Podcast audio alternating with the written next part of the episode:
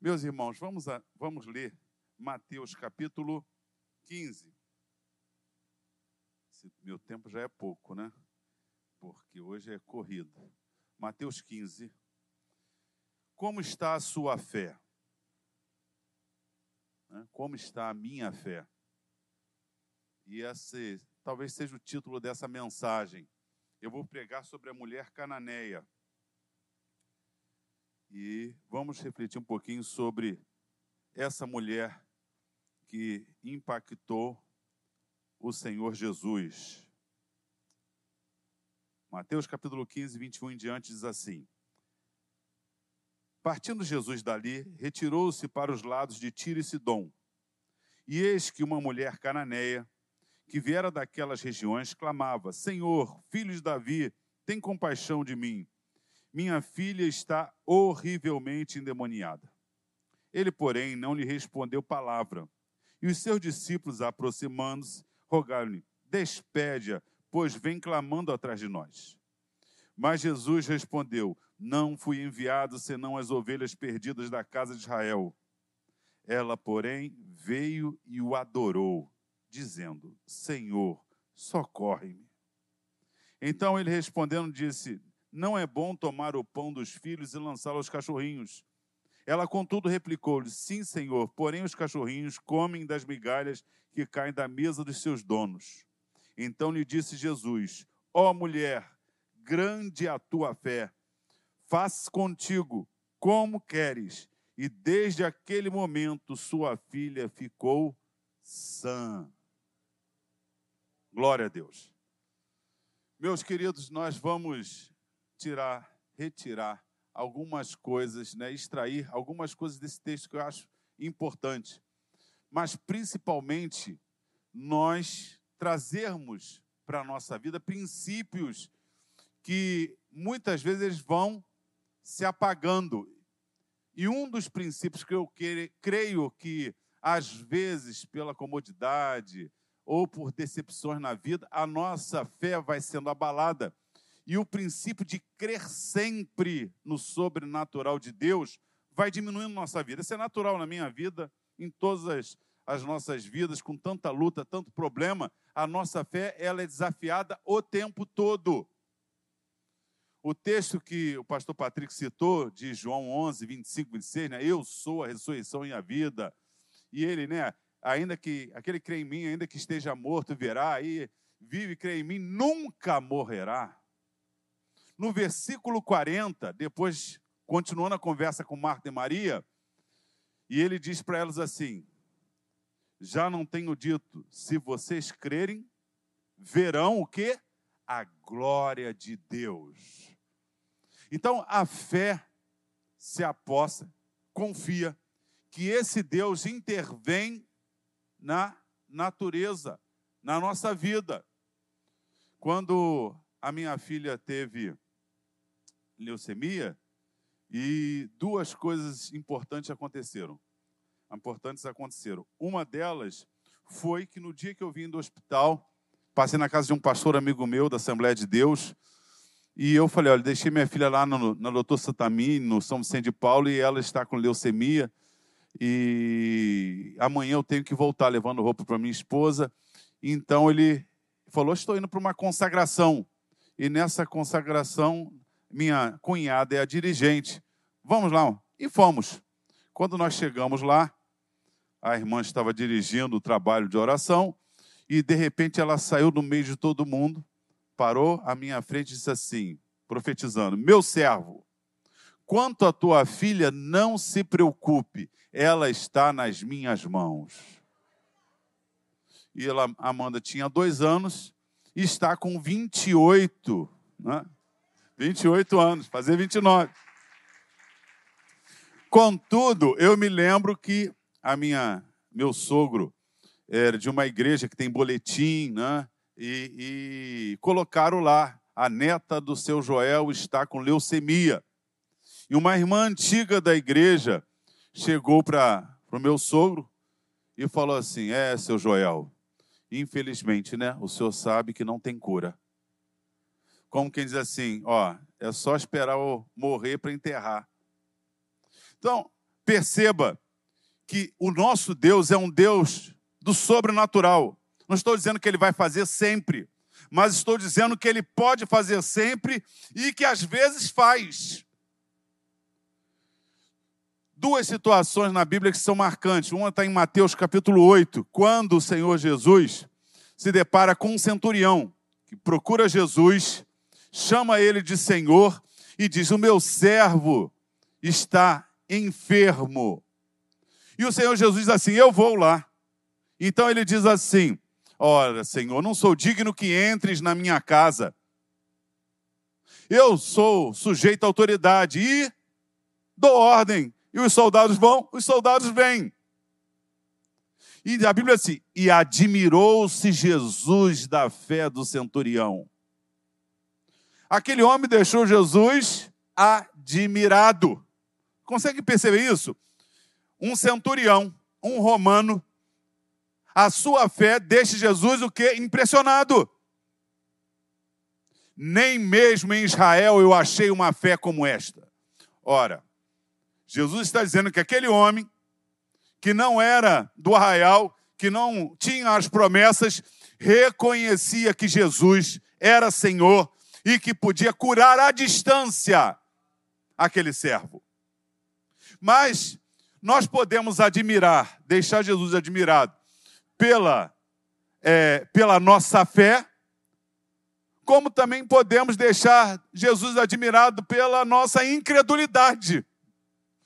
Em Marcos capítulo 6 conta a Bíblia que Jesus voltou para Nazaré, a sua terra, e aí encontrou com os seus e começou a ir à sinagoga a falar, estavam todos admirados da sua sabedoria. E aí, ah, mas não é esse, o filho de Maria, não estão entre nós os seus irmãos. E diz a Bíblia assim, versículo 5: E Jesus não pôde ali fazer muitos, né, não operou maravilhas, sinais, por causa da a não ser curar uns enfermos. Versículo 6 diz que Jesus admirou-se da incredulidade deles. Percebam, eu tenho um centurião romano que deixa Jesus admirado pela sua fé. E tenho um, pessoas que foram criadas com Jesus, que conheciam os milagres de Jesus, com certeza já estavam ouvindo falar. Jesus falando na sinagoga, deixando todo mundo admirado. E Jesus não fez milagres, depois vai dizer, uma exceçãozinha, alguns pequenos enfermos, curou alguns enfermos, já que não tinham fé, fez alguns milagrezinhos de quebra. É possível estar sabendo de Jesus, conhecendo o que Jesus fala e não crer em Jesus. Um se admi deixou Jesus admirado pela sua fé e outro pela sua incredulidade. Mas o pior de tudo, você vai a Mateus capítulo 17, quando eles descem do monte da transfiguração, e aí eles estão expulsando um demônio lá, o demônio não sai, Jesus chega, então os discípulos perguntam assim: por que, que nós não podemos expulsar esse demônio? Jesus diz: por causa da pequenez da. Os discípulos. O, gente, o Monte da Transfiguração, ele é final do ministério de Jesus. Os discípulos já tinham andado três anos com Jesus. E Jesus disse: por causa da pequenez da vossa fé. Agora nós temos aqui também em Mateus capítulo 15, uma mulher cananeia. Percebam, um centurião tem muita fé, deixa Jesus admirado. Os que foram criados da cidade de Jesus estavam incrédulos. Os discípulos que andaram três anos com Jesus, fé pequena. Agora, a mulher cananeia, ó mulher, grande é a tua fé. Essa mulher tinha tudo para rejeitar Jesus. Por quê? Porque Jesus, sendo judeu, vocês sabem que os cananeus, Síria, Fenícia, aquela terra ali era dos cananeus. Os judeus vêm e se apossam. Então tinha todo ali dois mil anos. Você pega ali mais ou menos de rivalidade. Abraão até Jesus, de rivalidade. Mas aquela mulher ouve falar que Jesus está ali perto Ela ouve falar que Jesus e ela deixou as barreiras. Você sabe que na minha época existia, ainda hoje existe, uma barreira com os cristãos. Vocês concordam? Existem pessoas que têm barreiras. Sábado nós estávamos na consagração e aí a, a Roberta do Joel, um casal lá da igreja, ela, o Joel pregou e a história dela é a seguinte: o Joel, criado na igreja, estava afastado, começou a namorar Roberta. E aí falou para Roberto o seguinte: mas tem um lugar que eu gosto de ir. É... Você quer ir comigo? Onde é que é? Na igreja. E aí, a Roberta, olha, eu vou, mas vou uma vez só. Que eu não gosto de crente. A Roberta foi à igreja. Foi à igreja, naquele culto, se converteu. E essa igreja, ela tinha trabalho de oração todos os dias pela manhã. E eles trabalhavam no Bradesco a partir de meio-dia. O que, que aconteceu com a Roberta? Todos os dias ela ia primeiro para a oração, para depois ir para o trabalho. E se casaram, têm dois filhos, congregam conosco. Então, havia uma rejeição na época de Jesus com os judeus, como hoje nós sabemos que há rejeição. Nós falaríamos vários testemunhos aqui de pessoas que odiavam crente. Mas por que, que você odeia? Eu não sei porque eu odeio, mas tem uma coisa, não gosto de crente. Quem aqui já ouviu isso aí? Hã? Todo mundo. É, são duas coisas. Não sei porque não gosto de crente e, e achar que crente é tudo burro. Ainda é assim, não é isso? Quando ah, você é o quê? Ah, sou cristão. A pessoa já torce assim. Aí tem uns que ainda tem coragem de falar: Mas você é tão inteligente, como é que você é crente? Alguns já devem ter escutado, mas como é que você é crente? Não é? A, a pergunta é exatamente, a resposta é exatamente porque eu sou inteligente, porque por, por isso eu sou crente. Não é verdade? Porque nós vamos, você tendo uma experiência com Deus, você não anula a sua inteligência, pelo contrário, a sua inteligência vai entender o processo que você. Deus não faz apologia à ignorância. Nós conseguimos, nós não cremos cegamente. Aliás, quanto mais eu leio a Bíblia, estudo as Escrituras, o que ela diz, vejo o cenário, ciência, seja qual for a área, mais eu creio na Bíblia. Ué, não é? Um livro que tem é, é, quase um terço de profecias. Nenhum livro religioso tem isso. Isso já tem a minha inteligência. Por que, que os livros religiosos não falam do futuro? E a Bíblia se atreve a falar do futuro. E se ela fala do futuro e já se cumpriram 80% das profecias, quando se cumpre mais de 80%, Ora, por que a minha inteligência vai dizer que 20% não vai se cumprir? Isso é inteligência, é raciocínio. Então, Deus não faz apologia, Ele nos deu cérebro, Ele nos deu, nos deu inteligência, capacidade cognitiva para entendermos as coisas. Então, eu nunca tive vergonha, nem na faculdade, lugar nenhum, dizer que sou cristão. Pelo contrário, onde eu estiver, eu defendo o porquê creio.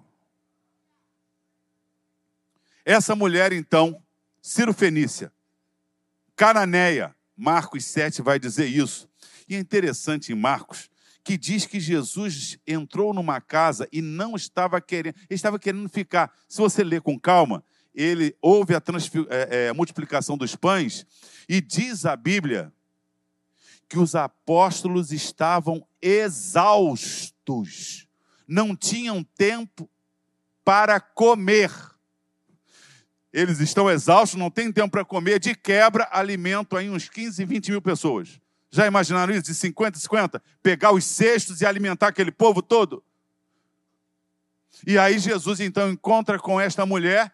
Segundo Marcos, Jesus queria um pouco de descanso, ficar numa casa. Mas a mulher foi àquela casa. Jesus estava ali E ela então cumpre os três passos que o centurião cumpriu. O centurião procurou Jesus, o centurião chamou Jesus de Senhor e o centurião falou qual era o problema. Meu servo está enfermo. Ela fez isso. Ela então procura Jesus, primeiro passo, e Jesus está disponível o tempo todo. Eu gosto de Mateus 11, 28. Vinde a mim, todos vós que estáis cansados e oprimidos, e eu vos. Jesus está chamando. Quando a pessoa, eu preciso, e ela botou no seu coração, eu vou encontrar, deixou todos os seus dilemas. Quer ver outra história de preconceito? eu estava numa, numa reunião visitando um, um pastor amigo que estava com câncer e a gente começou a fazer culto às sextas-feiras na casa dele. E numa dessas sextas-feiras veio uma jovem. Quando nós começamos a cantar, ela manifestou. E, e nós ficamos lá expulsando aquela coisa toda. Demorou muito tempo, quase uma hora, para ela ficar liberta. E ela disse assim, depois de liberta, hoje ela é da Assembleia de Deus já. Isso já aconteceu já uns 15 anos, acho, uns 15 ou 20 anos. Ela disse o seguinte, que toda vez que a gente, porque repreendia o espírito, ela voltava a si e daqui a pouco manifestava de novo. Isso foi uma vez, mas muito tempo. Mas ela disse que quando ela repreendia, ela ouvia tudo, e quando repreendia, ela então, que ela recobrava, né, vendo tudo, ela pensava o seguinte: olha o que, que ela pensava. As primas tinham dito para ela, a história dela, ela engravidou, e depois que nasceu sua filha, ela manifestava espírito, tirava a roupa e andava nua pela, pela rua. E, e as primas chegaram para ela, então falaram assim: ó, Nós vamos contigo a qualquer lugar. E ela foi falando as religiões, tudo. Só tem um lugar que você, se você for, a gente para de falar contigo. É a igreja dos crentes. E quando ela, então, lembrava disso, quando repreendíamos e o Espírito saía, ela lembrava: minhas primas não vão falar comigo. E quando ela pensava assim, incorporava de novo. Uma hora depois, ela nesse processo, ela disse: Eu renego minhas primas, renego tudo. Eu vou entregar tudo para Jesus. Agora eu sou de Jesus. Quando ela fez isso, eu vi com os meus olhos uma pessoa que se contorcia no chão. Quando se levantou, o rosto brilhava. Tal foi a mudança. Agora você imagine o caso dessa mulher, porque a pessoa que está incorporada está sofrendo, está no drama, mas muitos nem têm consciência. Eu já, já vi casos de repreender e depois a pessoa, ué, como é que eu vim parar aqui? Eu me lembro de estar saindo no meu portão e não me lembro mais nada, já tem dois dias fora de casa. Eu vi casos assim. A pessoa não tem mais dois dias vagando pelas ruas e quando foi liberta, lembrou que saiu, de, só se lembrava de sair de casa. Agora você imagine uma pessoa com uma filha, que você olha, não tem jeito. Diz aqui que o demônio, ela estava horrivelmente. Vocês já imaginaram nisso? Ser endemoniado já é uma coisa que acontece horrível. Eu já vi muitas pessoas libertas. Então é horrível. Pessoas contorcendo, né? aquele estado e a Bíblia diz que ela fala: a minha filha está horrivelmente endemoniada. Imagina o drama desta mulher, ao ponto dela deixar todos os preconceitos familiares, todos os preconceitos patrícios, preconceitos sociais, e dizer: Eu preciso de Jesus. E ela então chega a Jesus e diz: Senhor, filho de Davi. Meus irmãos, Mateus começa assim, né? Jesus Cristo, filho de Abraão, filho de Davi. Esse é um título messiânico. Os judeus discutiam se Jesus era Elias, Jeremias, se era um dos profetas, uma cananeia, com sua filha endemoniada. Ela procura Jesus e faz uma declaração messiânica: Jesus, Senhor, filho de Davi. Vocês lembram de Mateus capítulo 21, quando Jesus vai chegando montado num jumentinho? E atrás dele cantava: Hosanas nas alturas ao filho de Davi. E diz que a multidão atrás e a multidão na frente cantava: Filho de Davi, Hosana, ou seja, chegou a salvação, o filho de Davi.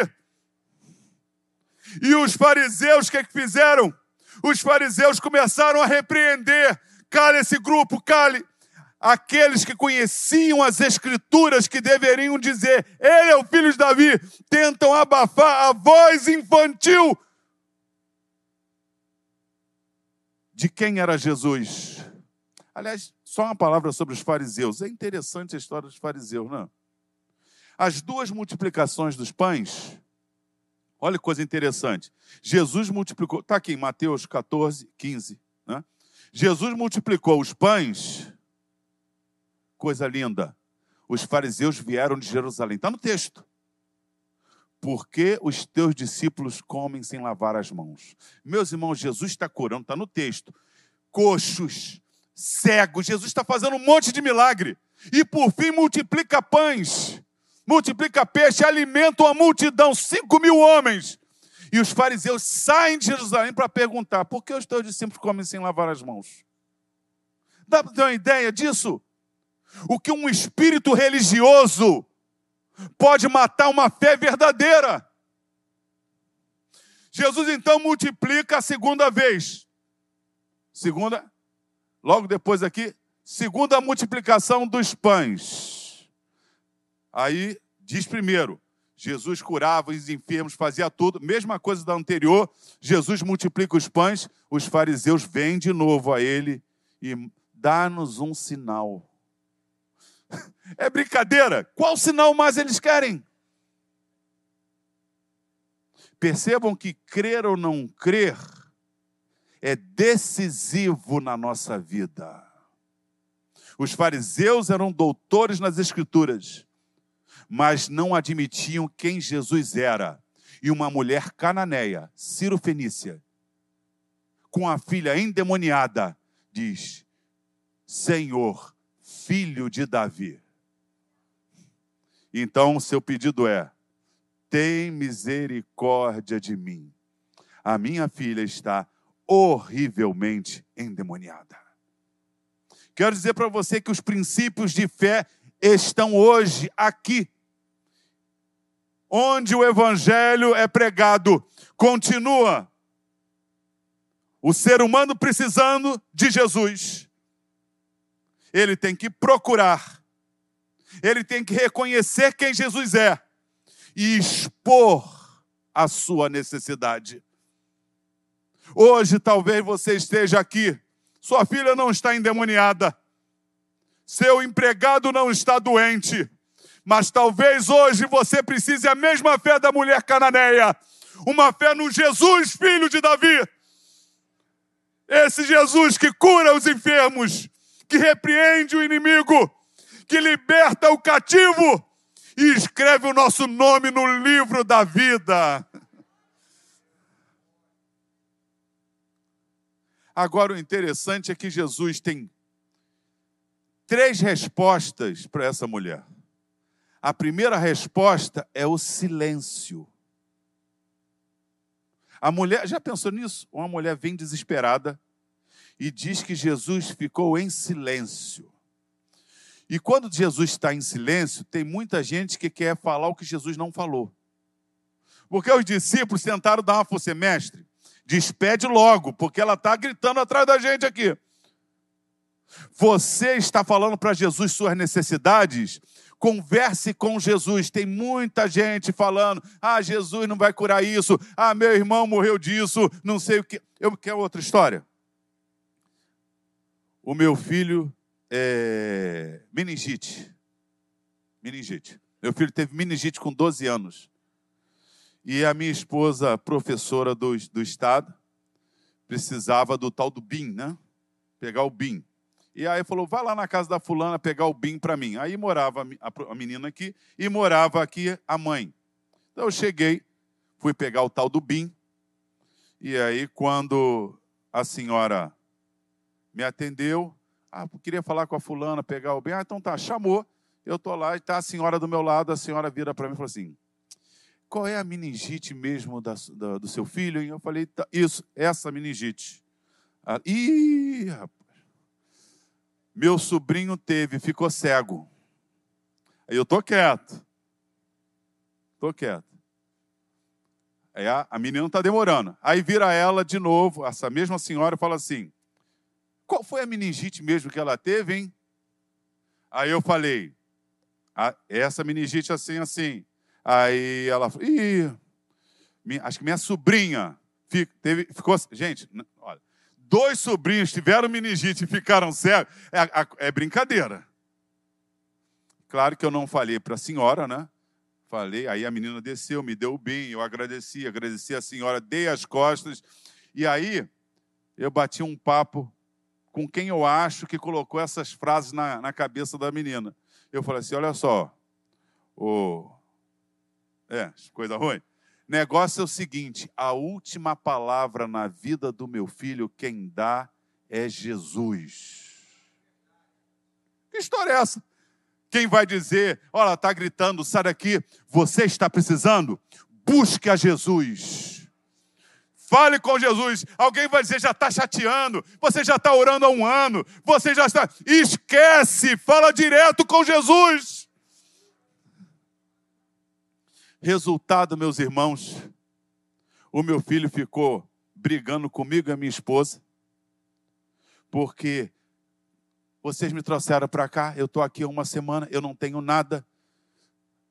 O meu filho entrou no Barra, no Barra Dor, gritando na cabeça, meningite transferiu para o Campidor, né, que eu acho que é o de Jacarapaguá, e a meningite sumiu.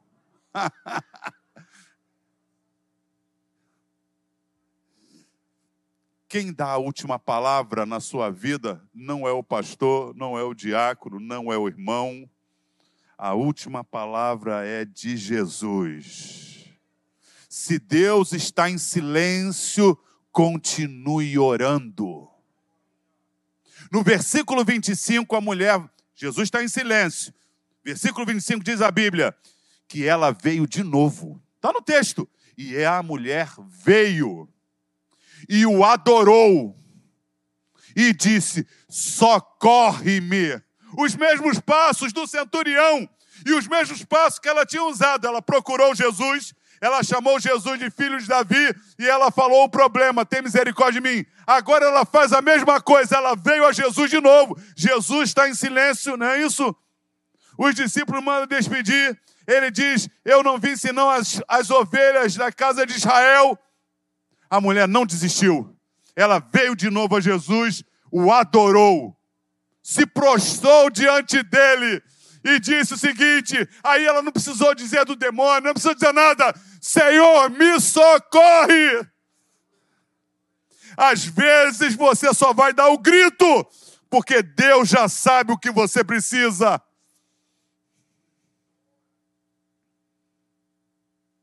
Jesus disse: Espera, Jesus disse: Não, eu vim para as ovelhas da casa de Israel. Mas a mulher tinha fé. Senhor, ele diz, né? Não se pode tirar a comida dos filhos e dar aos cachorrinhos. E ela diz: Mas, Senhor, até os cachorrinhos se alimentam das migalhas. Essa mulher tinha um problema. Ela não, não estou aqui por causa da minha origem. Eu sei que eu não sou digna. Mas é o seguinte: até os indignos comem. E aí Jesus vai dar um brado: ó oh, mulher, grande é a tua fé.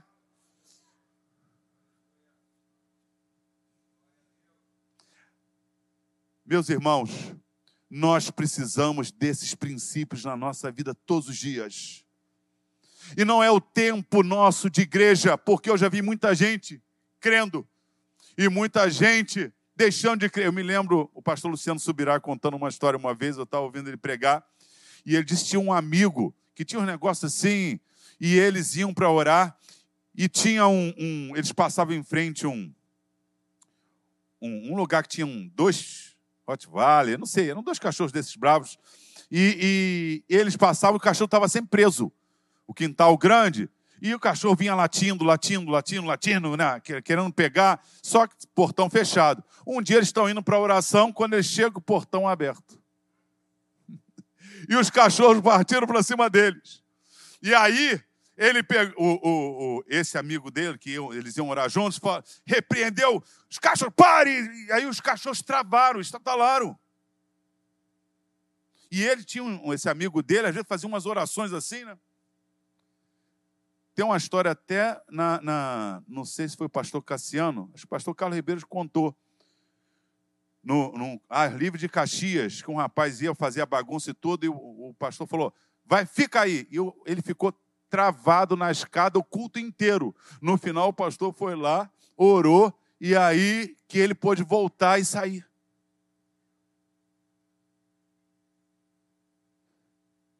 Repare essa autoridade que às vezes a gente não entende, mas que a gente precisa ter em Jesus. Jesus disse em Marcos 16, 17: E os sinais seguirão aos que creem. Aos que creem. Você crê em Jesus? Creia que Ele continua fazendo os sinais. Em meu nome, os demônios serão expulsos. Em meu nome, os enfermos serão curados em nome dele. O mesmo Jesus que foi a mulher cananeia, se você for hoje, ele continua fazendo milagres. Aí o Luciano subirá conta que encontrou, depois de muito tempo, eles se afastaram, encontrou com esse amigo. E aí falou para almoçar, ele falou assim: e aí, rapaz, você ainda está com aqueles mistérios, aquelas ora, negócio que você fazia, aquele, e até os animais ficaram travados. Falou, não, isso aí está no passado, não, não, acontece mais não. Aí ele falou assim, mas o que que houve? Fiz seminário. Entendeu? Fez seminário. Eu, eu, eu me lembro, eu já ouvi tanta coisa no seminário na pós, que realmente você você não acredita mais em nada, porque tudo, não, não foi isso, não. Multiplicação dos pães era, é uma alegoria. Jesus queria ensinar você que tem que alimentar os outros. Jesus anda sobre mais. Jesus está querendo te ensinar que você tem que andar sobre as dificuldades. Eu me lembro de um amigo que foi fazer um, um seminário famoso aqui no Rio, e aí um professor, um pastor com uns 80 anos, lembra dos discípulos? Tem muita gente no nosso meio que, que tenta matar a nossa fé. E a primeira aula dele, e ele foi todo animado, e aí ele chegou e disse para mim que o professor começou a dar aula, um senhor. Aí pegou a Bíblia, falou assim: Ó, oh, pare de dizer que isso aqui é a palavra de Deus, tá? Existem algumas coisas aqui que podem ser palavra de Deus, mas isso aqui não é a palavra de Deus. E para dar prova que não era a palavra de Deus, ele jogou no chão e começou a pisar. Eu acho que ele pensou que a Bíblia ia se levantar, como se fosse uma pessoa, ia abrir uma boca aqui, ia falar: Homem, como ousas? Os Césares queimaram um monte de manuscrito bíblico. A defesa não está nesse livro ser uma pessoa. Agora, a pessoa que nos deu esse livro é que tem poder de mudar a nossa vida. E ele nunca mais voltou no seminário, que ele queria continuar crente. Creia, creia. Os passos são os mesmos. Procure Jesus. Jesus disse em Mateus 7,7: Pedi e dar-se-vos-á, buscai e acharei, batei e abre-se-vos-á. Creia. Olha, meus irmãos, Deus já me respondeu milagrosamente. Deus já me, eu já fiz cirurgias. Deus usou o médico, mas eu vou morrer crendo em milagres. Eu vou morrer crendo que Jesus expulsa demônios. E é essa palavra que eu quero trazer para você hoje. A história dessa mulher cananeia, ela se cumpre ainda hoje. Não sejamos como aqueles homens da cidade de Jesus, que impressionaram Jesus pela sua incredulidade. Sejamos como aquele centurião que impressionou Jesus pela fé em Jesus. Os discípulos que tiveram pequena fé para expulsar aquele demônio, mas sejamos como a mulher cananeia, que não é porque ela era digna, não é pela sua origem, pela sua raça, pelo seu tempo, pelo seu conhecimento das Escrituras. Ela foi a Jesus como qualquer um deve chegar todos os dias. Eu quero chegar no meu último dia de vida procurando a Jesus como alguém indigno, não merecedor, mas crendo que Ele é o mesmo ontem, hoje e será eternamente.